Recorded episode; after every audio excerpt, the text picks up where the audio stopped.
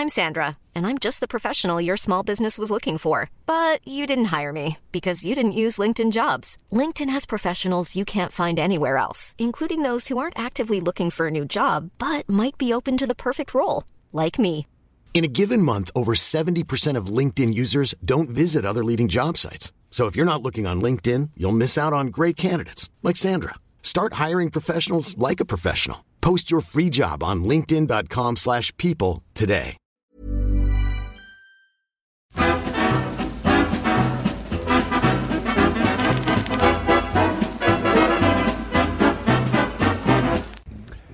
Grüezi miteinander, ganz herzlich willkommen und einen wunderschönen guten Tag, meine sehr verehrten Damen und Herren, liebe Freunde.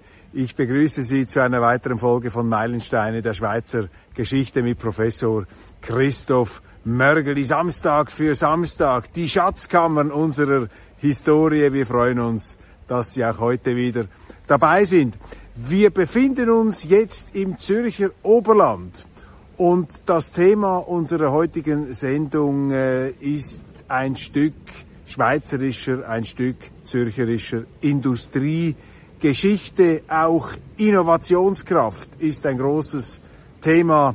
Und von hier aus haben Produkte die Welt erobert. Doch mehr will ich eingangs nicht verraten. Lieber Christoph, ja, wir sind hier. Wir haben im Hintergrund, wir sehen es gleich, eine imposante Fabrik. Was hat es damit auf sich? Grüezi miteinander. Ja, in der Tat, diese Industrieanlage zwischen Bäretswil und Bauma, Neutal gelegen, ist ein einzigartiges Ensemble, ist heute auch Museum, wird von Freiwilligen sehr liebevoll betrieben und man kann die Industriegeschichte nachvollziehen, wie sie sehr wichtig war, vor allem dann im 19. Jahrhundert für die Schweiz, äh, für das Zürcher Oberland bis weit ins 20. Jahrhundert hinein. Diese Industrie, der Baumwollfaden war entscheidend, dass äh, die teilweise doch recht ärmliche Bevölkerung auch in abgelegenen Gebieten in der Schweiz äh, leben konnte. Wie ist man auf die Baumwolle gekommen, ausgerechnet hier im Zürcher Oberland? Käme man ja nicht auf die Idee, dass jetzt äh, in diesem Tälchen, in diesem äh, doch etwas auch ja, fast engräumigen Gelände, dass da die Baumwollfabrikation ähm, offensichtlich zur Blüte kam. Das hat eigentlich schon in der frühen Neuzeit begonnen. Damals war es dann eine Heimindustrie. Man hat also zu Hause die Baumwolle verarbeitet, man hat gesponnen, man hat gewoben und schließlich äh, wurde dann mit der Mechanisierung die Fabrik der Ort der äh, Umwandlung von Baumwolle in Garn, hier beispielsweise in dieser Spinnerei, die wir hinter uns haben. Das war eine Folge sicher auch von innovativen Fabrikantenpersönlichkeiten, die es jetzt wagten, solche Fabriken in größerem Maße und größerem Umfang aufzustellen, die entsprechenden Maschinen zu finanzieren und dann die Menschen zentral in der Fabrik bei diesen Maschinen zu beschäftigen. Wie hat man die Leute ausgebildet in dieser Industrie? Ich nehme an, das haben die Fabrikanten selber gemacht. Damals war ja das Schulwesen noch nicht so wahnsinnig entwickelt in der Schweiz, im Zürcher Oberland. Waren ja die meisten in der Landwirtschaft tätig. Ab den 1830er Jahren mit der liberalen Regierung, die natürlich auch wirtschaftlich äh, große Impulse gab, hat man schon auch das Schulwesen äh, betreut und gut beachtet. Also die Schule, die Volksschule zumindest, war obligatorisch aber sogenannte Kinderarbeit, also natürlich äh, frühe Arbeit äh, von 12, 13, 14-Jährigen war üblich und äh, ist dann erst äh, gegen große Widerstände der Fabrikanten gegen Ende des 19. Jahrhunderts beseitigt worden. Die Ausbildung an den Maschinen geschah natürlich in der Praxis, also da gab es nicht äh, große Schulen, das war dann später auch anders. Man konnte beispielsweise in Wattwil dann alles erlernen, was die Textilfabrikation betrifft. Wenden wir uns diese Fabrik im Hintergrund zu. Welche Unternehmerfamilie, welche Unternehmerpersönlichkeit hat hier ihre bleibenden Spuren hinterlassen? Ganz wichtig ist hier die Persönlichkeit von Adolf Guyer Zeller. Schon sein Vater hat 1827 ja am Fabrikbau äh, begonnen. Wir sehen das im Hintergrund. Er hat es dann im Laufe des 19. Jahrhunderts weiter ausgebaut. Adolf Guyer-Zeller hat sich äh, gründlich ausgebildet und er hat, man kann sagen, fast die ganze Welt gesehen, schon in jungen Jahren. Er reiste in die Vereinigten Staaten, neben allen oder fast allen europäischen Staaten, die er gesehen hat, natürlich England, äh, Niederlande, Frankreich, aber äh, in Kanada und in den Vereinigten Staaten hat er äh, die Baumwollindustrie gesehen und er wollte dann auch noch nach Ägypten, denn infolge des amerikanischen Bürgerkriegs stockte da die Zufuhr von Baumwolle und man ist ausgewichen nach Ägypten und er hat von da große Mengen Baumwollen importieren können. Und diese Fabrik im Hintergrund war eigentlich äh, der Ursprung und der Hauptteil längerer Zeit seines Imperiums, das dann aber auch mit Finanzen zu tun hatte. War er ein Pionier der Baumwollindustrie in der Schweiz oder war er einer, der einfach ein Geschäftsmodell perfektioniert hat, das andere vor ihm schon praktizierten? Was war seine zündende Idee? In der Baumwolle war er nicht der Einzige, aber er hat konsequent diese Industrie und diesen Industriezweig betrieben und gefördert. Er hat mal gesagt, wie schön ist es, dass ich mit Baumwolle zu tun habe, denn Baumwolle ist die Zukunft. Und er hat hier in dieser Spinnerei tatsächlich aus Rohbaumwolle wunderbaren Garn hergestellt. Er hatte auch andere Industriegebiete noch, in Oberkempten beispielsweise, Wetzikon. Und äh, er hat äh, von hier aus wirklich dann die Schweiz erobert, äh, denn er ist zum Ärger seines Vaters in die Hauptstadt gezogen, nach Zürich. Er hat auch eine Stadtzürcherin zur Frau genommen. Sie, seine Frau hieß, wie gesagt, äh, Zeller. Und er hat da einen großen Bau gewagt, äh, nämlich an der Ecke Börsenstraße, Bahnhofstraße, ein sehr großes Geschäftsgebäude. Woher nahm er das Geld? Nicht nur von dieser Fabrik im Hintergrund, die ja nicht wahnsinnige Ausmaße hat, sondern er hat sehr erfolgreich äh, mit Bahnaktien spekuliert. Er ist bei der Nordostbahn eingestiegen nach der Krise der 1870er Jahre und die Aktienkurse sind angestiegen, so dass äh, Guyer Zeller wirklich sehr wohlhabend wurde. Eben, du hast es angesprochen, ein Imperium. Was war die Bedeutung von Guyer Zeller im 19. Jahrhundert in diesem aufstrebenden modernen Bundesstaat? Wie müssen ihn wir einordnen in die ähm, Ahnengalerie der großen Demiurgen und äh, Dioskuren und wie sie alle heißen mögen von Alfred Escher und so weiter? Äh, wie muss man ihn da situieren?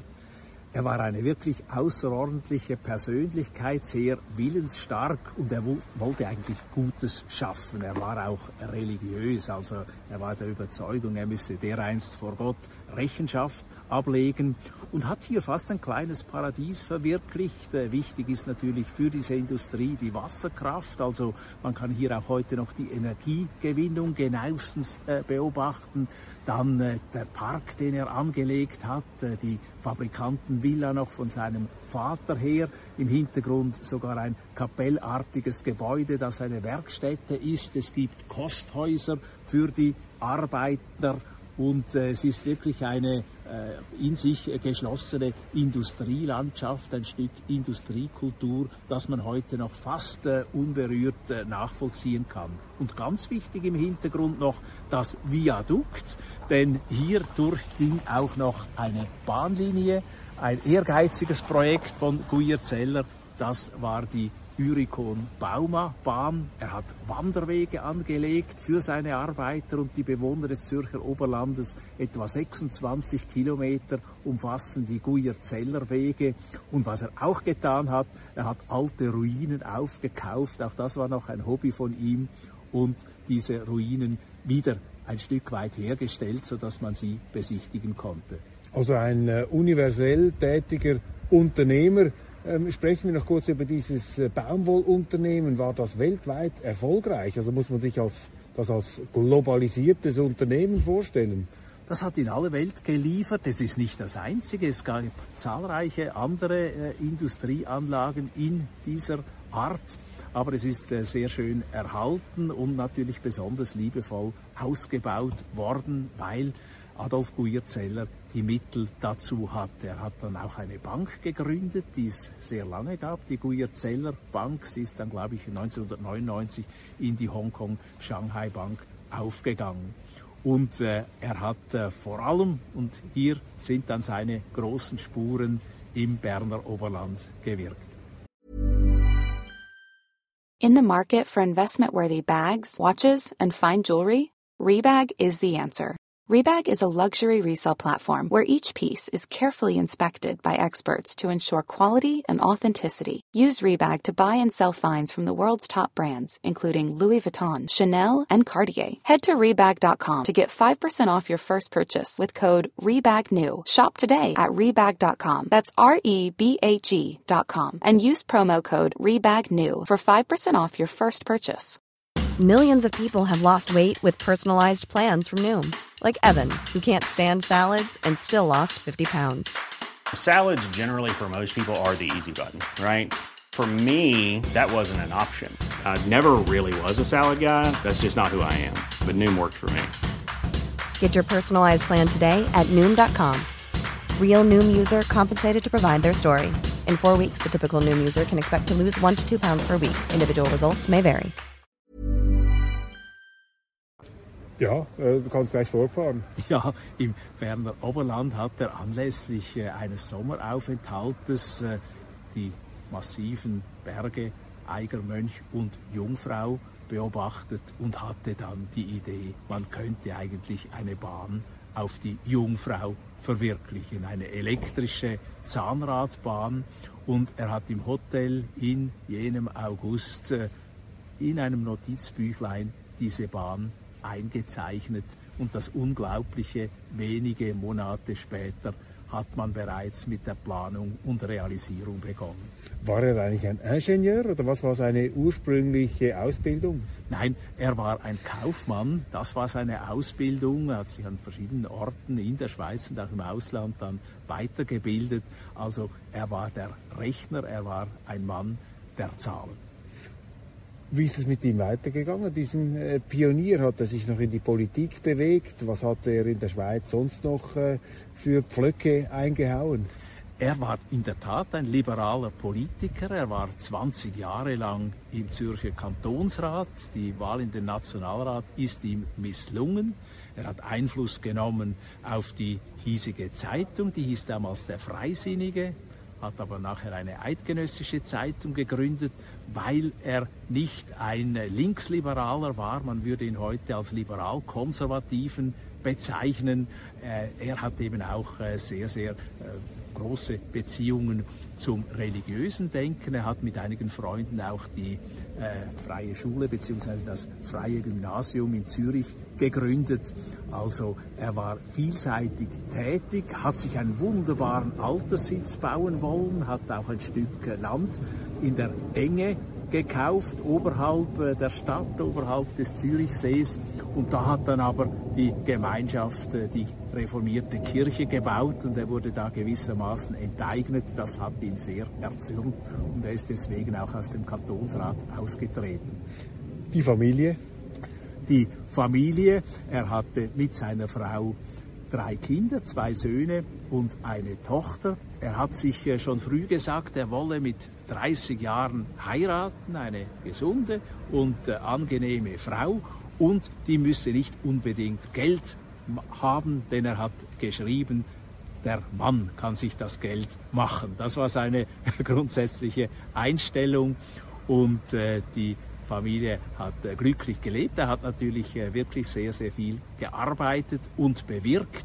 Und was eben bleibend ist, äh, sicher für die Schweiz als äh, Architekturdenkmal und als äh, verkehrstechnische Pioniertat, ist in der Tat diese Jungfraubahn. Er hat sie nicht mehr erlebt, vollendet, er hat aber die Zwischenstücke erlebt. Äh, viele Kilometer gehen ja durch den Fels äh, an dieser Eigerwand und das ist äh, natürlich ein unglaubliches Bauwerk. Es wurde erst 1912 eingeweiht, aber Guyer ist bereits 1800 99 mit 59 Jahren an einem Herzversagen verstorben. Er ist äh, jetzt für meine Begriffe nicht so bekannt geworden wie ein Alfred Escher, wie vielleicht andere, oder unterschätze ich ihn da? Ist das doch eine Persönlichkeit, die man auch im 20. Jahrhundert noch gekannt hat im Kanton Zürich? Äh, Guyer Zeller, eine bedeutende industriellen äh, Figur hier aus der äh, aus dem Zürcher Oberland oder ist der täuscht der Eindruck oder ist der nicht so in den Pantheon eingegangen? Sicher nicht ganz wie Alfred Escher, der natürlich etwas vor ihm war. Guyer Zeller hat dann sein Präsidium gewissermaßen geerbt, dieser Nordostbahn. Äh, da war er auch als äh, eigentlich Pionier weiterhin tätig in der verkehrsmäßigen Erschließung im Zürcher Oberland ist sein Name schon sehr lange bekannt geblieben und ist es heute noch. Die Guyer-Zeller Wanderwege, wie gesagt, und auch diese Industrieanlage kennt man noch. Aber ich würde meinen, gerade international seine Ausstrahlung besteht sicher in der Verwirklichung dieser äh, Jungfraubahn und da ist auch äh, dort, wo er gewirkt hat, entsprechend an ihn heute noch erinnert mit äh, einer Büste die man da hoch oben im Jungfrau massiv besichtigen kann. Das Zürcher Oberland ist ja auch ein Forschungsgegenstand der Geschichte. Ein äh, bedeutender an der Uni Zürich einst lehrender Historiker Rudolf Braun hat sich mit der Industriegeschichte im Zürcher Oberland beschäftigt. Äh, vielleicht eine kurze Einordnung noch des Zürcher Oberlands in die schweizerische Industriegeschichte. Es sind ja hier einige Fabrikanten äh, sind ja hier tätig gewesen. Ja, wie ist das äh, Zürcher Oberland hier in der Schweizer ähm, Industriegeschichte einzuordnen?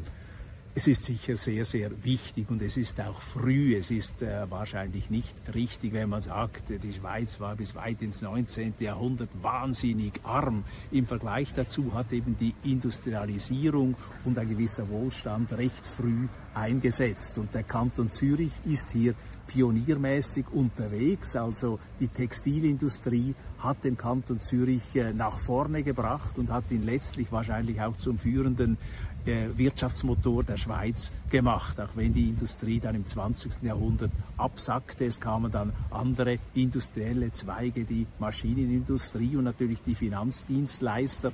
Und gerade im Finanzsektor war ja auch Guyer Zeller mit seiner Bank mittätig.